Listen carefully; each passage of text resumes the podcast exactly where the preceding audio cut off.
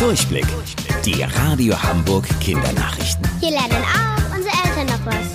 Hey Leute, hier ist eure Toni. Der Hamburger Senat hat heute neue Corona-Lockerungen beschlossen. Und ihr Kinder dürft euch richtig freuen. Denn ab morgen früh um 7 Uhr dürft ihr endlich wieder auf den Spielplätzen toben. Dabei gilt aber, dass ihr genügend Abstand zu anderen Kindern haltet, also 1,5 Meter.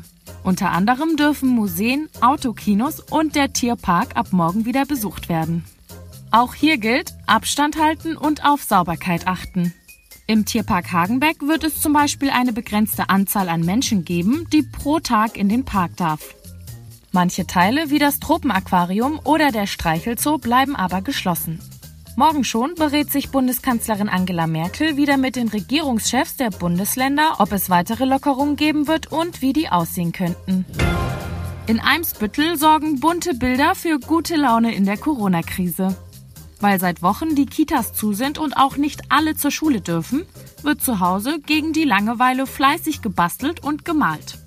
Am Spielhaus Eidelstedt ist aus den fertigen Kunstwerken sozusagen ein gemeinschaftliches Museum unter freiem Himmel entstanden.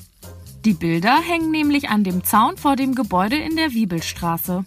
Wirklich jeder kann mitmachen. Tobt euch kreativ aus und hängt euer Bild einfach mit dazu.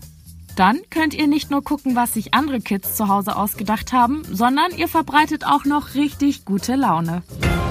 Wusstet ihr eigentlich schon? Angeberwissen. Wenn Otter miteinander kämpfen, klingen ihre Schreie wie die von einer Katze. Bis später, eure Toni.